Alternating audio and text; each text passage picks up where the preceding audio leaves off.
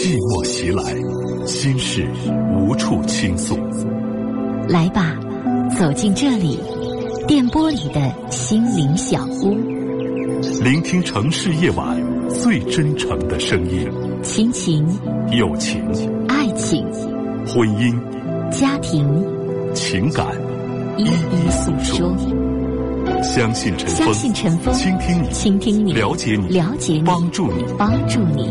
陈峰每晚与你有约，用爱为你情感解惑，用温暖给你情感答案。请守候温暖电波 FM 九十四点六，AM 六二幺千赫，龙广新闻台。每晚七点半，陈峰主播，心事了无痕。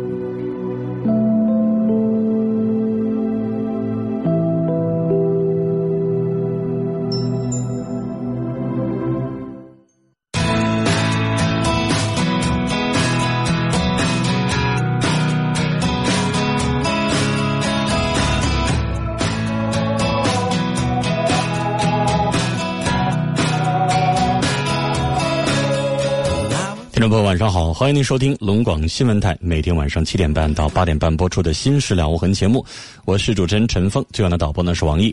龙广新闻台哈尔滨地区的收听频率呢是 FM 九十四点六，调频九十四点六兆赫。全省各个城市都有龙广新闻台在当地的调频的频点，欢迎您在当地选择调频广播来收听和参与我们的直播节目。每晚七点半到八点半，我们直播间提供了五部热线电话。首先是三部普通市话：零四五幺八二八九八八五五、零四五幺八二八九八八六六、零四五幺八二八九八八七七。如果你有隐私需要保留，怕别人听出你的声音，您可以拨打两部变声热线号码是零四五幺八二八九八幺零五或者是零四五幺八二八九八幺零六。五部电话都是普通市话，像您给家里边打宅电一样，没有任何附加费用，您可以放心拨打。短信的发送方式：数字零九加上你要发送的短信留言，发送号码发到幺零六二六七八九，数字零九加短信发到幺零六二六七八九。微信搜索幺二五七九五幺六零二，幺二五七九五幺六零二，这是我们节目的官方微信号啊。加为好友之后，节目直播的这个时间，您就可以发文字消息来参与我们节目的直播互动了。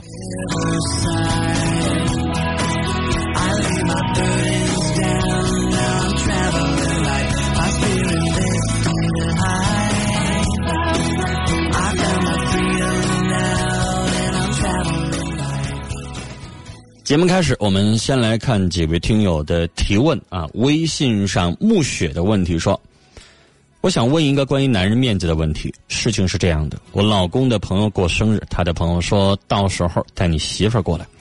老公下班啊要到后半夜两点，他们说要庆生啊，就是后半夜两点下班以后。可我白天七点钟要上班的，我老公呢让我去，说给他个面子。”可我就想不通，啊，大半夜的让我去，这跟面子有什么关系吗？补充一下，老公的工作呀是这个朋友照顾的，也是一个地方的。女士，我很理解，你第二天早上上班，凌晨两点啊出去聚会，确实是很遭罪。但女士，你也想一下，你老公一年啊就这么一次过生日，而且他也不是天天过，也不是每年都过，他不就是这一年提出了这么一个要求吗？那如果他非常在兴头上要答应人家的话，要是我的话，我宁可这一天难受一点啊，第二天难受一点，少睡点觉，我也会去给足他面子。你刚才问我说跟面子有什么关系吗？就是人家主动提了说带媳妇儿一块来，他也答应了。这个时候你不去呢，可能会让他好像觉得呀，他管不了他媳妇儿还是怎么样。就像我们偶尔半夜加班，第二天早上要上班一样，你也没有怨言，或者是你说点什么也就得了，因为理解不是总有加班的时候，那你就当为老公加个班，又能怎么的呢？芬芳百合微信问说：“我是二十二岁的女生，在上学，我的脚有一点问题，是先天的。现在有人追我，我真的有些顾虑，很烦恼，以后我该怎么办呢？”你的脚有问题，追你的那个人知不知道？如果不知道，可以坦诚告诉他。可能你的脚稍微有一点问题，不严重。但女孩，这个世界上，即使是身体有残疾的人，他也有爱的权利。所以，只要告诉对方实情，该爱就应该去爱。微笑微信上问啊，我处了一个比自己小两岁的男朋友，总爱跟我耍，因为一点小事就爱自虐，我觉得很累，还应不应该跟他处了呢？还找一个比自己小的好吗？该不该找比自己小的呢？我刚刚在上节目前在看这个微博，这个微博上啊有一个媒体的官方微博，呃，是一家报纸。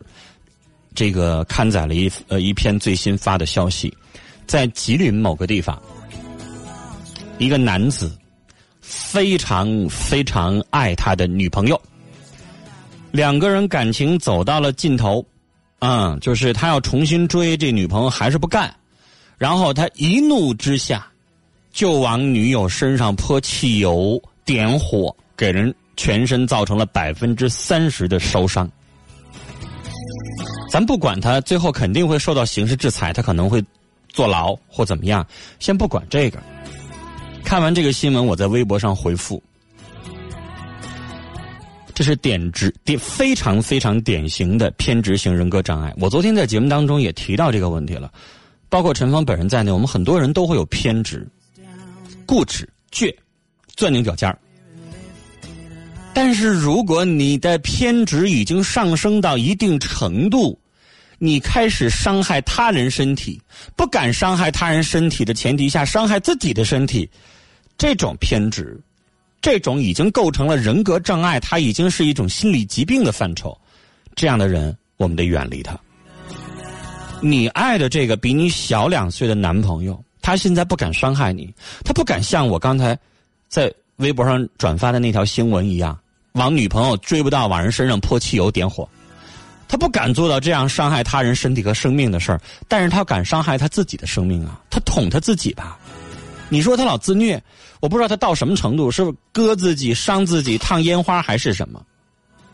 女孩，陈峰给你的意见就是离偏执型的人远一点这样的人的性格容易走极端，那最后你们两个人在一起的那个下场。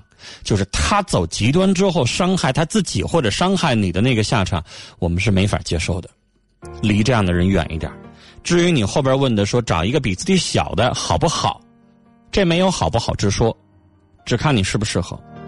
你是一个像姐姐型的，能够容纳男朋友他的小任性，那你就找一个比自己小的。反之，如果你想找一个男朋友是哥哥型的，他。有责任心，他体贴，他能给你一个男人坚实的肩膀，让你去依靠。如果你想找的是这样的男友的话，那你就找比自己大的，看你适合哪种。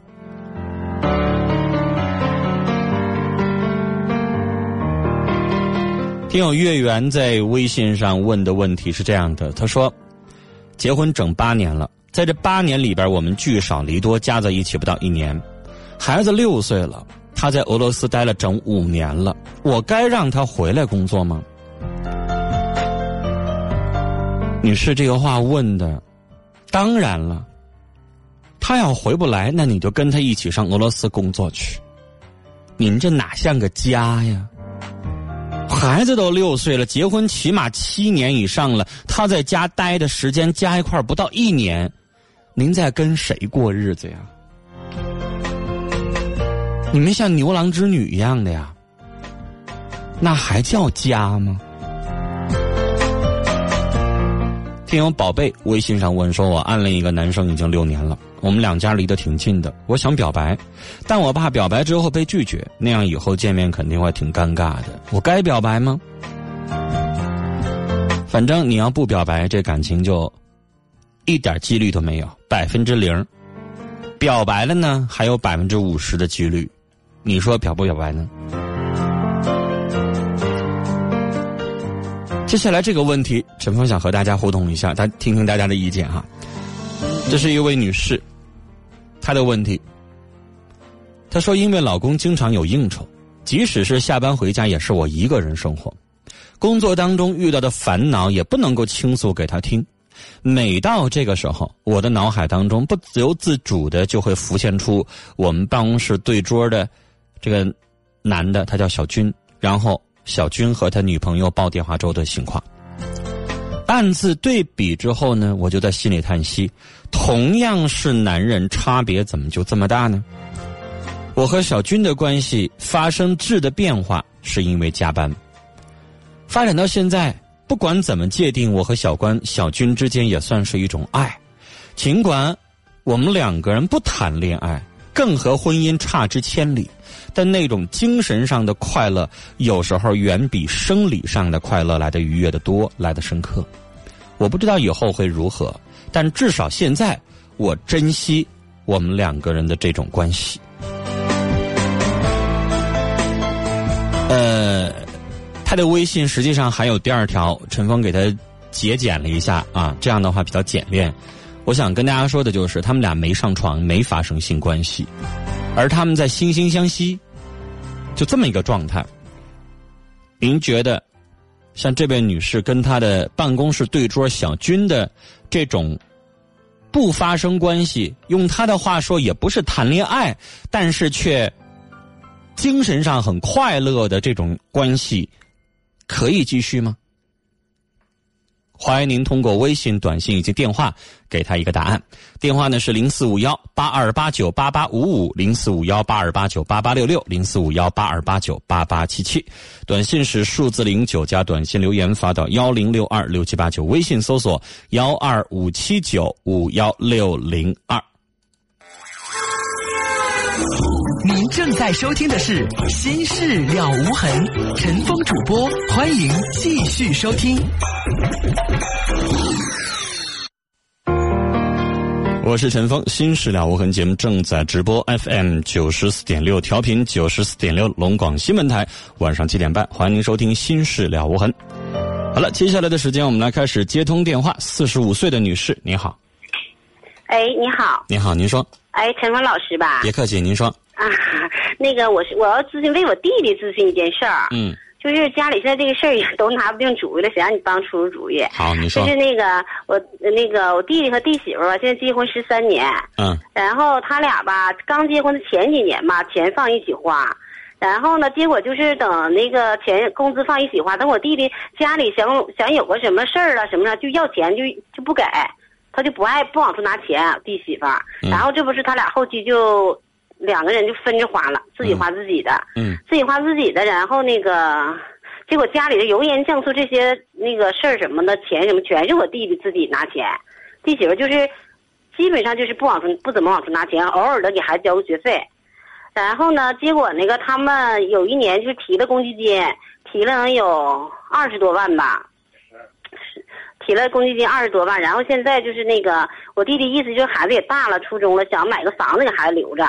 结果一说说交首付拿钱，我弟媳妇就说那个钱剩二十多万，说现在呃开始说没钱，说那钱咋没了？当时那个公积金提出那钱，说怎么能没呢？哈，那那过日钱咋还能没了呢？然后来又说整出个剩十五六万，怎么怎么地的？完说那那十五六万拿出来，咱交那个交首付啊？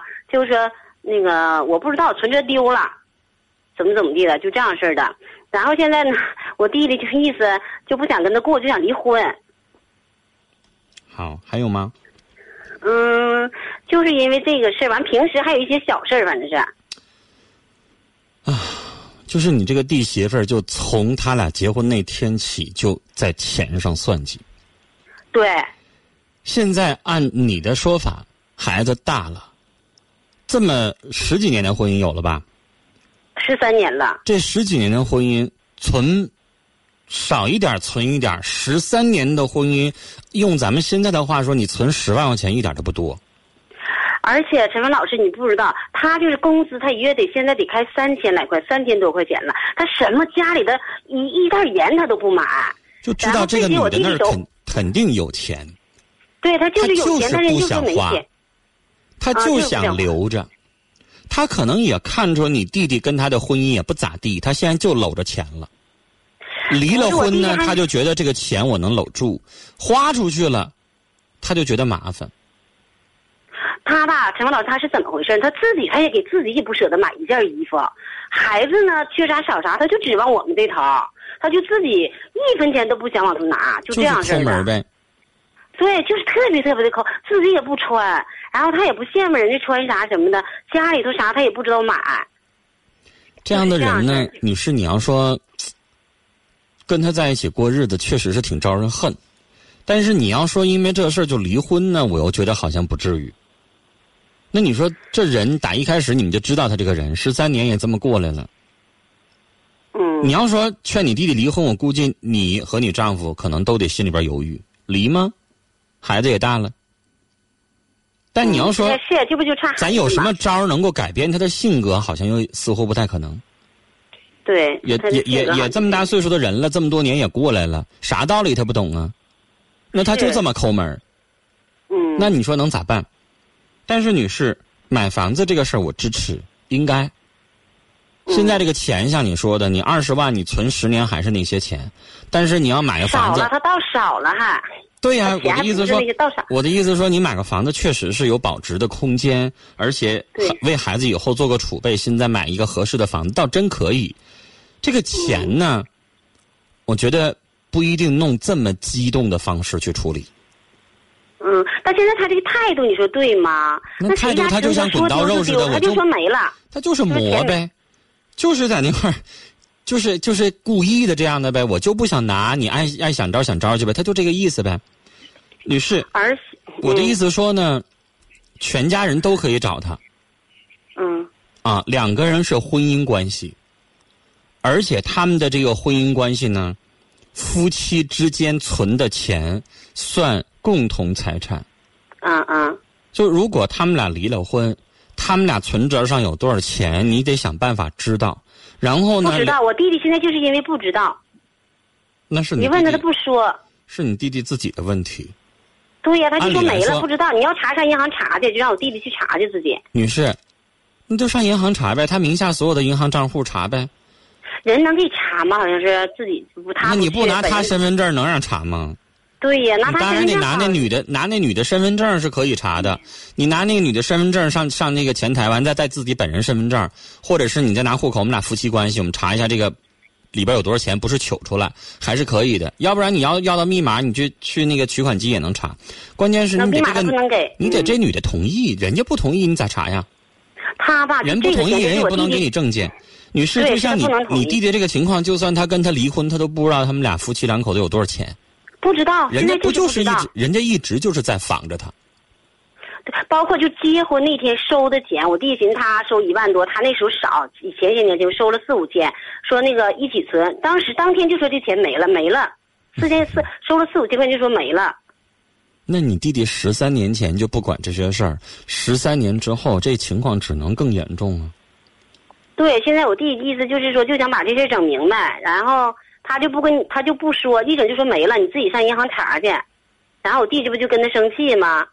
然后也是，就是不是还不是光因为这个事儿，他嘛平时吧，家里事儿不知道收拾屋子，不知道呃那个不知道那个心疼我弟弟啥的，就这样的，就好像，嗯，作为一个那妻子，他好像做的特别不好。嗯。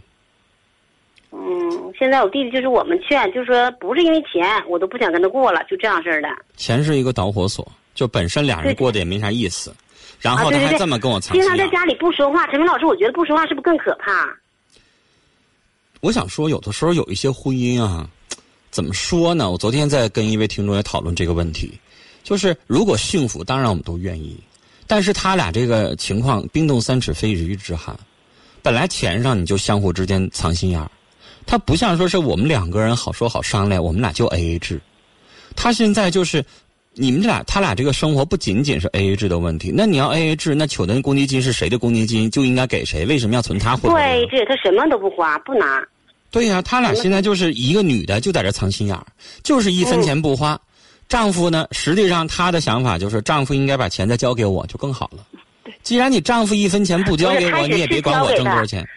啊，开始是他俩放一起，但是你说有个底份子，我弟弟要是这边啥事儿单位啥，我弟弟还在机关，你说能没有这点应酬啥的吗？要钱不给，要不出来，所以后来就生气。有一次生气说自己拿自己卡，自己花自己的。假如说嗯，他的电话如果我接进来的话，你信不信他还有一肚子委屈呢？对呀，我也就想了，是他肯定得说了，那我嫁给一个男人了，他每个月挣的钱一分钱都不给不交给我，他还有理了？对，是他肯定他这么说。那我嫁给你个男人，我跟你在一起生活，你说了是，好像你花的多，那孩子谁照顾的呀？嗯，从小谁伺候的呀？你的饭不是我做的吗？他不做，我弟弟做。女士，那我不了解他。没说家里就是家里边肯定可能这女人还有其他的家务要做，肯定孩子也人管了。不人家做，就因为我弟弟现在为啥差啥？家里我弟弟要不回去，碗能水水池摞多高，能不给你刷？就那样式儿的。行了，就别计较什么吃饭啦、洗衣服、收拾屋子、做饭了，孩子管了。做妈方面，她要算称职的话也行啊。嗯，那人也不是说像你说的啥也没做，孩子也照顾这么大了，也可以吧？嗯，那这个女人，你要你要让她去给我打电话要说这个事儿，她肯定也有一肚子话。因为女士，你要知道，可能你家老公是不是挣钱还是给你的啊，啊？对吧？但是呢，可能你老公信任你，交给你，然后家里边有大事小情，咱该拿得拿。这夫妻两口过日子，咋还能说人家用钱咱不拿呢？对我弟弟也说，就是说你说的完了，就说钱丢了没了，就这样的，哪有这么他态度有问题？我觉得生活态度有问题那他就是进他那儿只出不进啊，只进不啊！出。对，真是就一分钱都不能往出拿。那就这样人，所以你弟弟这么做，就是不想交给他，因为交给他就拿不出来，这咱理解。嗯、对，那女士，我就觉得、这个情况是挺招人恨。你要问我说我找不找这样，我肯定不找这样的。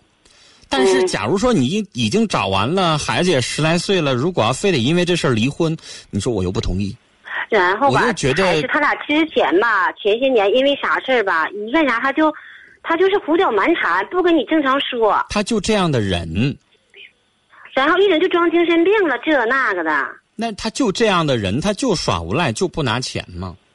对，就是一涉及到钱，就说不拿钱咋都行。你拿这样的人，其实就没招儿他不不仅仅是抠门儿，他就是他觉得那个钱他攥着，以后要离了婚了，他也有一个保障。有的女人就这么想确，实是他自己还也不也不为自己花钱。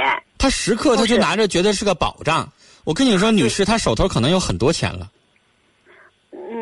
嗯，你对。这么多年现在我弟说他自己挣的工资他都不要，就说当时知道的账上，我弟弟知道的什么包括取的公积金啥这些钱，他都越说越少，一次比一次说的少。总结一下我。说的话，女士，嗯嗯如果你觉得你弟弟真有这个勇气跟他离了婚，那你就得把所有的事情都得安排好，孩子怎么办？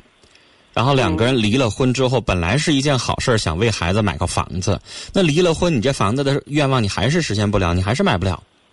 嗯。然后接下来你弟弟这边呢，你你作为姐姐姐夫，你还跟着操心了。你说，都人到中年了，离了，离了完了之后，孩子还单亲家庭了，然后呢，他要再找你还得帮着参谋。二婚的你敢保证就不藏心眼吗？也不敢保证。他不是说从小的婚姻，二婚有的时候也 A A 制生活，到时候你还是这个问题，怎么办？问题现在都不是 A A 制，他不给你往出拿钱，而且就是钱放你那存着也行，不一点人家女的觉得，我跟你在一起过日子，你男的花钱应该。很多女人这么想啊。那应该家里有大事儿了，那你该往出拿得拿点儿啊。那人家觉得，那女士，我问你，现在我在节目当中有那么多的老头老太太在一起过生活，那那老太太就说了，她一毛钱不给我拿，我凭啥跟她过日子啊？嗯嗯。人老太太也一分钱不想花呀，人甚至有的住老太太房子，人还想收点房租呢，嗯不都一回事儿吗？这个社会一分钱得不到，谁跟你过日子？现在这个社会，是他俩互相都委屈。女士，我想问你，你老公要一分钱不交给你，你还会对他那么好吗？你你你寻思寻思，你将心比心寻思寻思，假如说你老公下个月一分钱不交给你了，你还那么痛快吗？嗯。你也寻思，那我还跟他过啥呀？是不是啊？现在现在不是说我弟媳妇儿怎么，我弟弟现在就是意思就想离婚，又要起诉又要啥的，然后我就不是拿不定主意了，家里人。所以你刚才打电话，我最后的结论就是我不同意离婚，但是呢，嗯我还真的我也拿这儿媳妇儿，就是你这个弟媳妇儿没招儿嗯。她就是滚刀肉。你说了，她都耍精神病，就装无赖了，我就不拿。啊对就那样我也拿她没招儿所以这样的人你就只能做到别给他一分钱，然后搭伙过日子，也就这样了。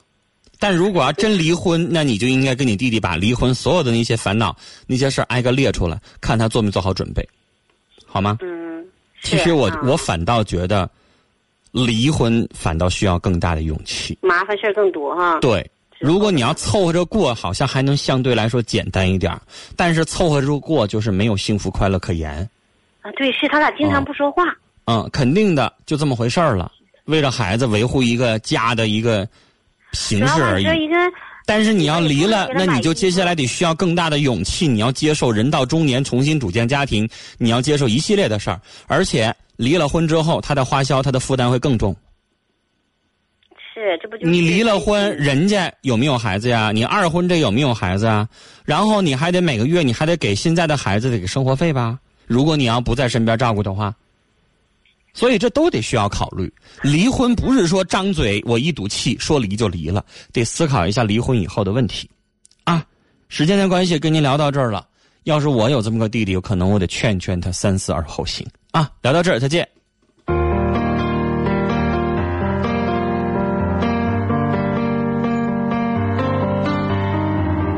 好了，这里是正在直播的《新时代无痕》节目，欢迎您收听和参与，我是主持人陈峰。我们来看一看听友在 Q 群上的留言。节目开始的时候呢，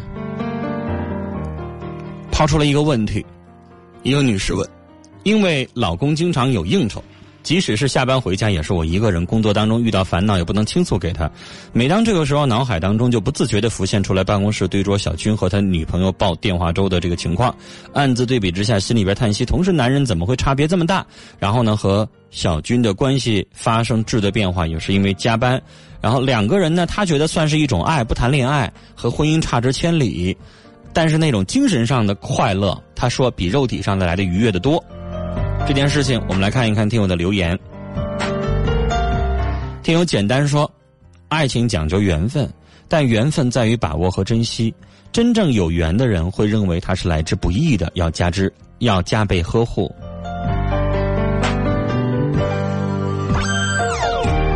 可心说：“女士有句话说得好，女人要耐得住寂寞。你老公在外边应酬也是为了家会变得更好。如果你真觉得不想一直过这样的生活，可以两个人摊牌离婚。反之，还是珍惜你的婚姻，趁还没铸成更大的错之前。”呃，可心的另一句话说：“这个女士明显就没有过日子的心。”在评论刚才的电话，俗话说，就是心散了。要不这女的干嘛这么认钱呢？看你弟弟什么意思？能过呢就忍着过，不能过呢就离。别指望这个女人会改，这样的女人现实生活当中有都是，不稀奇。关于今天的互动话题，小馒头说，别人的爱情不应该打扰。我觉得，如果是最开始有这个问题，那那弟弟早就应该想离婚。不会孩子这么大了，而且孩子这么大了，离婚毕竟不是两个人的事儿，是孩子的幸福。我觉得可以选择沟通，也许情况会改变一些。于淼七说：“这事儿到不了离婚这个地步，还是对付着过吧。生活有的时候就这样，烦恼会很多。”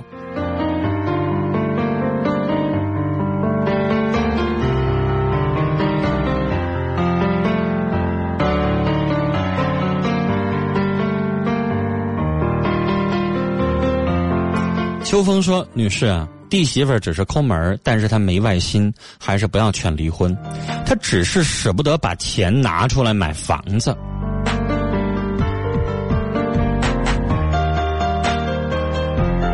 我们再来看微信上听友的意见。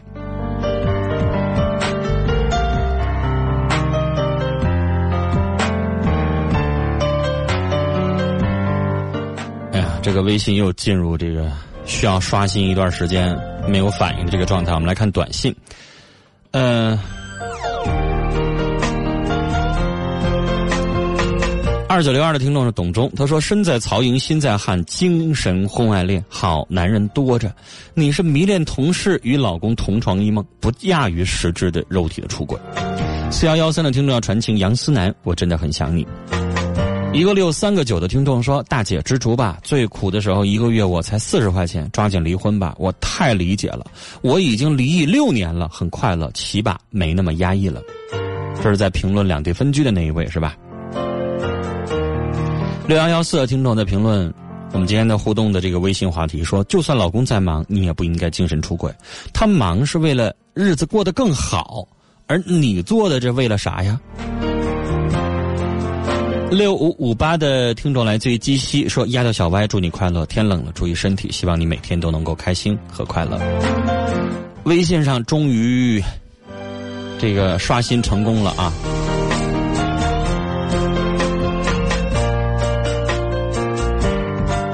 这位听友叫滋滋，他说：“男的能和媳妇儿 A A 制生活，也别就光说女方不好。”居然女方这么不好，那就离吧。最后一个建议啊，建议这个大姑姐还是少掺和一些，少掺和一些为好。鸿运当头说互动话题啊，这个女士和小军呢两个人是早晚的事儿，不能再这么交往，要不然肯定会出轨。老公出去应酬，不可能二十四小时吧？我觉得还是审美疲劳了。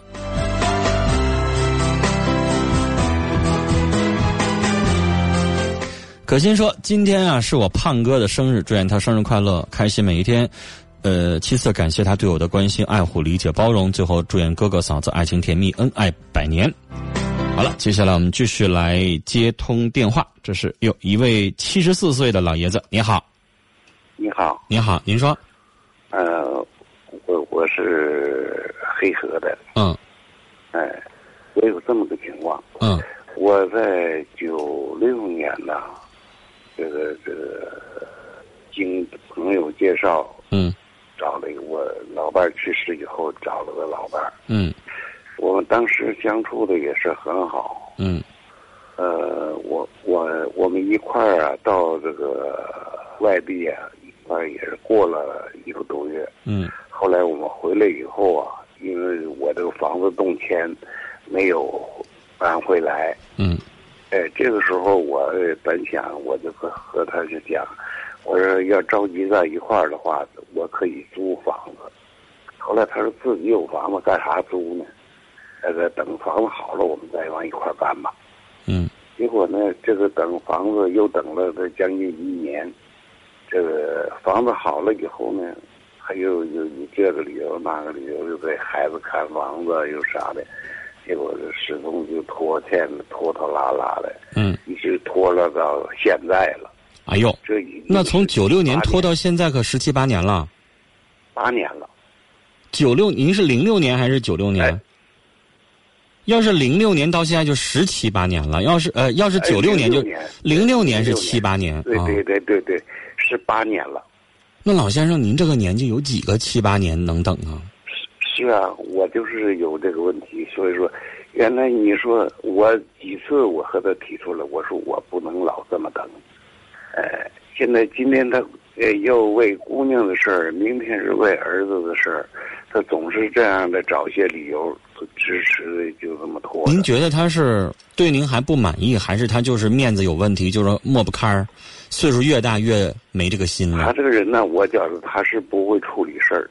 如果他要是跟我在一块儿的话呢，又帮助他孩子，他孩子什么的话，这个都会更方便。可是呢，他就不肯这样做。但老先生，我要跟您举个例子啊，我不知道前段时间有一个挺火的电视剧，您看没看？叫《麻布女也有春天》，海清演的。呃，有一个电视剧叫《麻布女》，擦地的那个麻布啊，叫《麻布女也有春天》，卫视上演的。这个我为什么提这个电视剧？前段时间挺火的，我看了，那里边那个海清演的那个角色的妈，就是从小啊，老伴儿就没了，就是孩子小的时候，老伴儿就没了，然后身边的邻居、街坊照顾了孩子和他整三十年。嗯，其实，就是谁看到这样的事儿？那那老街坊特别好，没事就帮他卖货。他是开个开那个寿衣店的，没事就卖东西。他没事就自那个老头呢，自己是蹬三轮的，就没事就帮他，没事就帮他，帮了三十年，把那个女孩伺候到三十岁。就是那个女孩也说说妈呀，你到底啥时候嫁给我赵叔哈？啥时候在一起？我一开始也挺不理解的。你看这老太太怎么这么倔？你说这老头，你要不喜欢人家，你就别拉个人家哈，你就别让人三十年没事老往你家跑。老太太呢，就是他就是心里边就觉得，他好像就有那个那个觉得呢，就是没必要，就他觉得没必要搞一个结婚，非得拿个证这样式的。你说也在隔壁，天天也能见着面，不挺好吗？老太太可能就这么想。然后我想跟你说。后来呢，这个他姑娘啊，跟着老头啊，都使了点招儿。就姑娘就没事就就告诉他说：“哎呀妈呀，那个可你你老不着急，别人已经给我赵叔又介绍相亲了啊！”就刺激了两下这老太太。然后呢，刺激两下老太太呢，老太太稍微有点吃醋，但也没往心里去，就还是没同意。最后是什么情况同意了呢？我不知道电视剧是不是都这么演，就是这老头突然一下子。脑溢血了，住院了。住院完了之后，这老太太上医院，没黑天没白天的去照顾去。然后那老老头说话都不方都不清楚了，然后跟他说：“我对不起你，三十年了，怎么怎么地，怎么怎么地。然后我要照顾你一辈子。”就这么个结果。就看完之后，让你心挺酸的，守了三十年。但是我想说，你还真就不能说那老太太是故意的或者怎么样。其实那老太太吧，心里边早就认可她那个身边这老头了，早就想跟他在一起了。但是他就觉得，你看岁数越来越大了，干嘛就非得整那张纸儿，或者非得住在一块儿？就他就好觉得儿女啊瞅着也不得劲儿，然后又觉得岁数这么大了，就不想这样式的或怎么样。然后你要知道，老先生，这个老太太呢，就是我想说，她也不一定有什么坏心眼儿，她也不一定或者就让你等着玩儿就耍你，也不至于。我就觉得老年人有的时候他有他自己的顾虑，他想的有的时候挺多。你看，我记得我前一段时间还接到一个电话，一个阿姨也是七十多岁了，这跟老伴儿啊在一起生活十几年了，两个人过得特别好，而且还一直住在这个女方的房子里边。然后就有这么一天，老太太给我打电话，哭得特别难受，说老伴儿走了好几个月了，不是去世啊，是那个回老家了。她跟我说说就回山东啊去看看去，然后没想到一回去就不回来了，连我电话也不接了。老先生，您您分析是咋回事我就跟那阿姨说，我说那老先生是不是最近身体开始不好了？她说对，前两天中风了，然后就住个院，现在走道有点嘚嘚瑟瑟的。我说我就懂了。我说那人岁数大了，他可能有这种落叶归根的想法了。啊，他想回老家去，然后呢，要死呢，人想死在老家。然后那老太太意思说，那咋不带着我去呢？你要明白一件事儿，回到那儿叫认祖归宗，他得跟他原配的妻子葬在一起呀。哦，他不能跟二婚的老伴葬在一块儿，你说呢？嗯，就是所以有的时候吧，他。就是这个老年人的东西，就是老年人的这个婚姻的想法，他可能家家有本难念的经，他不一定怎么想。我现在也只能是猜，但是我是觉得，您认可的这个阿姨可能她不是有坏心眼儿，我刚才说过这个意思了。但是老先生，如果您要觉得我年纪大了，我真的希望有一个身边有一个人跟我在一起，天天生活，能够有个照顾，那我建议您最后跟他摊牌一次。如果他还是没一个结果，那就别等了。咱等不起。好，好是这样。我中间呢，我也跟他摊过牌，摊过牌吧，他也也认可了。认可了以后呢，哎，结果完了，别人别的同志也又给我介绍了。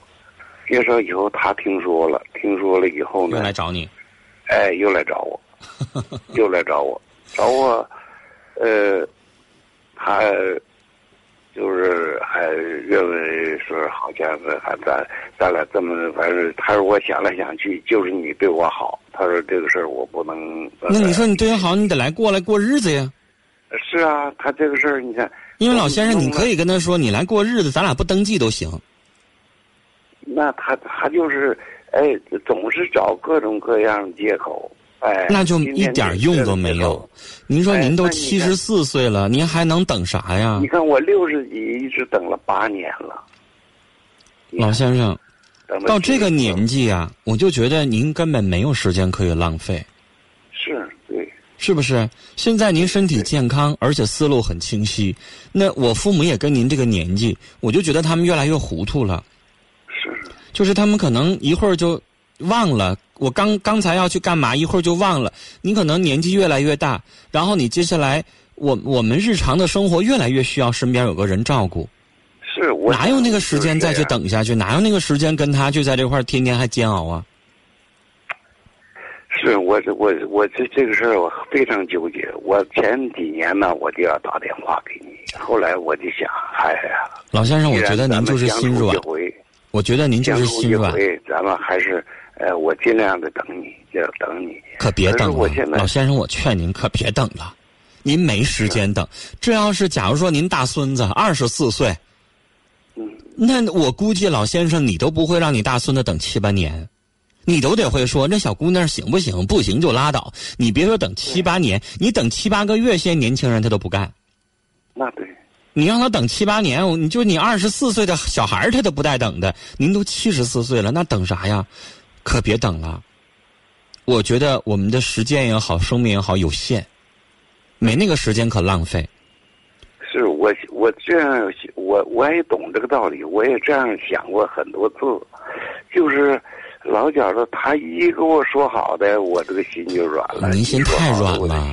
别寻思了，啊，谁再给您介绍差不多呢，就让他跟您生活，啊，但是呢得擦亮眼睛，就人吧，有的时候不一定能那么完美，就一定要找一个自己也喜欢，他也喜欢我，就怎么怎么样，退而求其次，咱们就是图生活快乐就行了，对，身边有个人说说话，互相照顾一下。对，说说话什么的挺好。为什么有的人愿意白天上那个老年公寓去住完，晚上自己回自己的屋住呢？这样的我都见过，很多老人都有。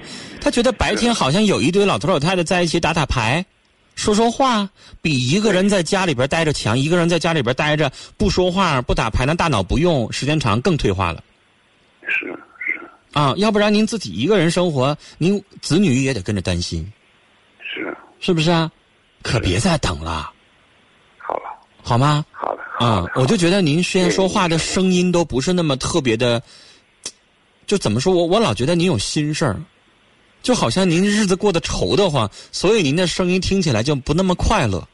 是我现在也是很愁。你说一天比一天岁数大了，嗯，说实在的，我有时候就很非常的就好像可惜的我这八年呢。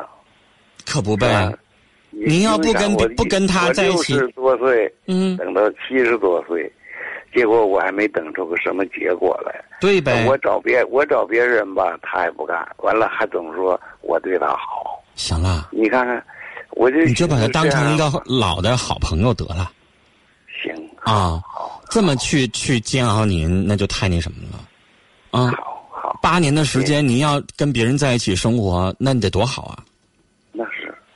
那是。是吧本来我身体一直很健康，我嗯现在还行，嗯。现在也很好。那也觉得两个人一起出去溜溜弯儿，买点吃的，做个什么饭，挺多好的事儿啊！啊，他也也是，不过他是说在这年偶尔的经常有的有时候还是连续的个来帮我做一段时间饭，呃，有时候来帮我做个饭，做完饭他就走了。您呢，在正式找其他老伴儿前，告他一声，别咱瞒着人家就找了，好像让人挺伤心的那不会的，咱告诉一声但是你就你就告诉他，你说对不起，我岁数大了，我实在等不起了。你呢是好人，但是你有你的生活，我也不打扰了，就得了，也别管他了。如果他要再找咱，咱也心硬起来就算了，对对对，是不是啊？嗯好好，老先生，祝您身体健康，好吗？好。哎，好，跟您聊到这儿，再见。听友回忆在微信上说：“我真的有点想不明白，为什么老人为儿女可以做很多，儿女却不能为老人做一点呢？”婆婆有病了，化验结果说肝硬化晚期，丈夫在外干活，知道了在回来的路上，而大哥不管，公公也不管，现在只有我天天抱着孩子在医院照顾，我都快崩溃了。哎呀听完了之后挺难受的，肝硬化晚期呢，原谅我，我要说一点实话，该准备得准备了，回天乏术了。你说是在人生最后的这个阶段，照顾照顾，尽点应尽的责任。如果连这样一点点的人性都没有的话，我真的无话可说，我也懒得骂他。咱该做咱的，啊，你丈夫也是孝顺的人，他肯定心里边还记着。而且老人在人生最后的这个时候，我们能做的，也就是在病床前陪陪他了。听友小馒头在微信上说：“大爷啊，现在的人需要找个合适的，并不是你爱和爱你的。就像辣妈里的夏冰，没选择报事，选择元宝，那是因为元宝合适。也许你找个合适的、谈得来的，也许也就会有一个幸福的家庭了。”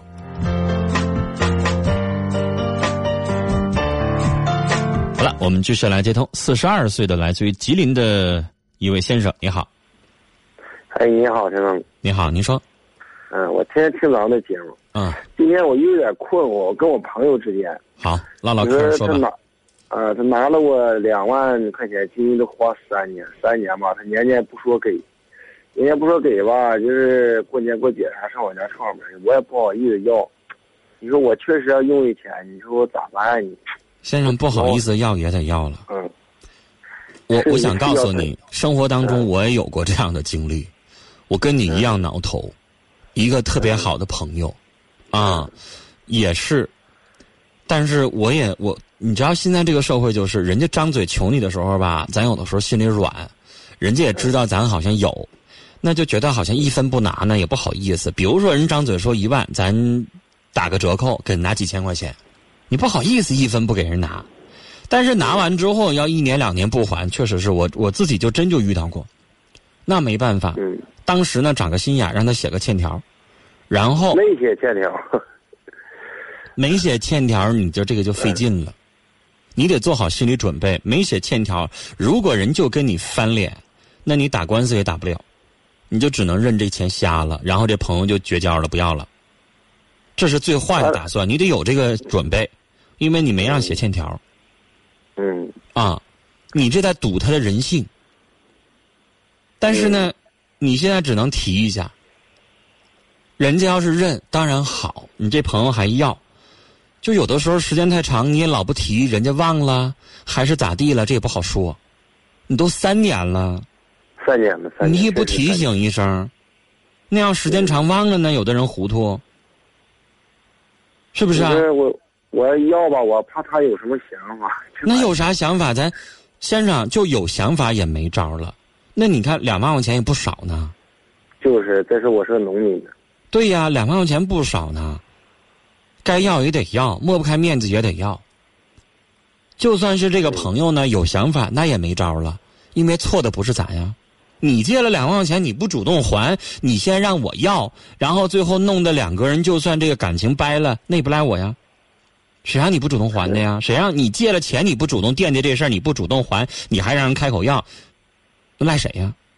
嗯，你这么想不就好了吗？你说先生，你要老有顾虑，那能行吗？但是我刚才说了，你得做好最后打算。嗯。啊，我也遇到过这样的，借给人钱，然后最后人家就不承认了。你知道吗？就不承认了。我还我还最后啥呢？因为我是银行给他汇过去的，我还有一个银行的存款单，我就拿那存款，我我我我我照下来那个短信，我就给他发过去了。你猜人说啥？嗯。人说。这不我管你借钱，你还给我的吗？我一听这话，你知道我啥也不回，我就心里头得了，行了，花钱买教训，就这人以后在这一辈子绝交得了。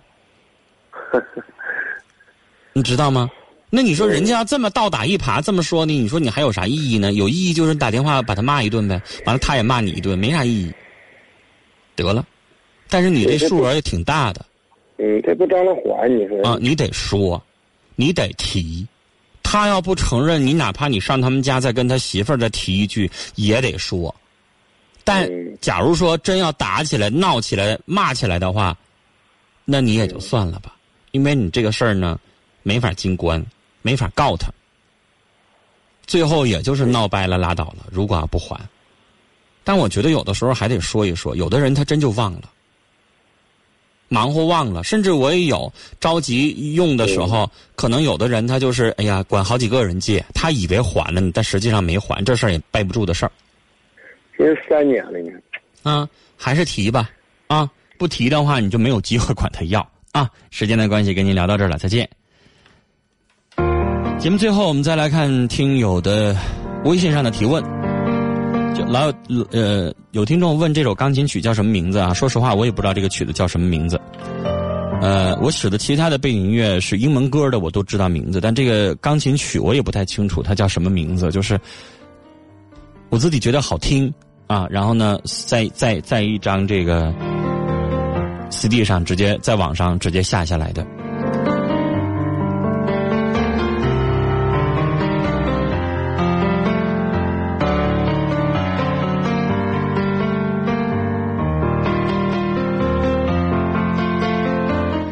听友学唱微信上说：“我是一名大学二年级的学生，正准备考四级。室友们总玩扑克，我总是一个人去自习室，很孤单，学习很累，很枯燥。给我加油鼓鼓励吧！还有，我自小很喜欢主持，可父母不允许啊，让我学习财务管理。我虽然现在在学习财务，可我想考一些证书。如果有机会想从事播音相关的工作，请问我需要考什么证书呢？”一个人学习的那种滋味我懂，自己好好加油啊！他们玩他们的，你有正事儿，你多考几个证，最后工作的时候你有优势。至于说播音相关的证倒是有，但是我觉得好像你对你的意义不大。比如说我们导播王毅，我看他正在复习，这周末就要参加全国播音员、主持人和编辑记者资格证的考试，每年都有。啊，这是两套考试，一个叫播音员、主持人的资格证，一个是编辑记者的资格证。这个我们导播王印说，就明天考试啊，一年大概这一次哈，明天周六就考了。但是这个呢，我是觉得没有必要去考，为什么呢？比如说你真正的已经从事了这个工作或者这个岗位，你像我们导播都工作好几年了，然后他才想起来考。他不是说你必须先有这个资格证，然后你才可以找这方面的工作，不是，就是你真做了这个工作，然后你再考这个播音员、主持人或者是编辑记者的资格证，我觉得可以，就不用着急先考这个。至于说其他的能考的，比如说主持人需要具备的普通话的等级证书，我建议你到大学的时候可以考一个，啊。一般在省内的大学能考到一级乙等就不错了。如果你想考一甲的话，建议你去北京上中国传媒大学报一个暑期或者是寒假班然后呢，可以有机会去冲击一下一级甲等。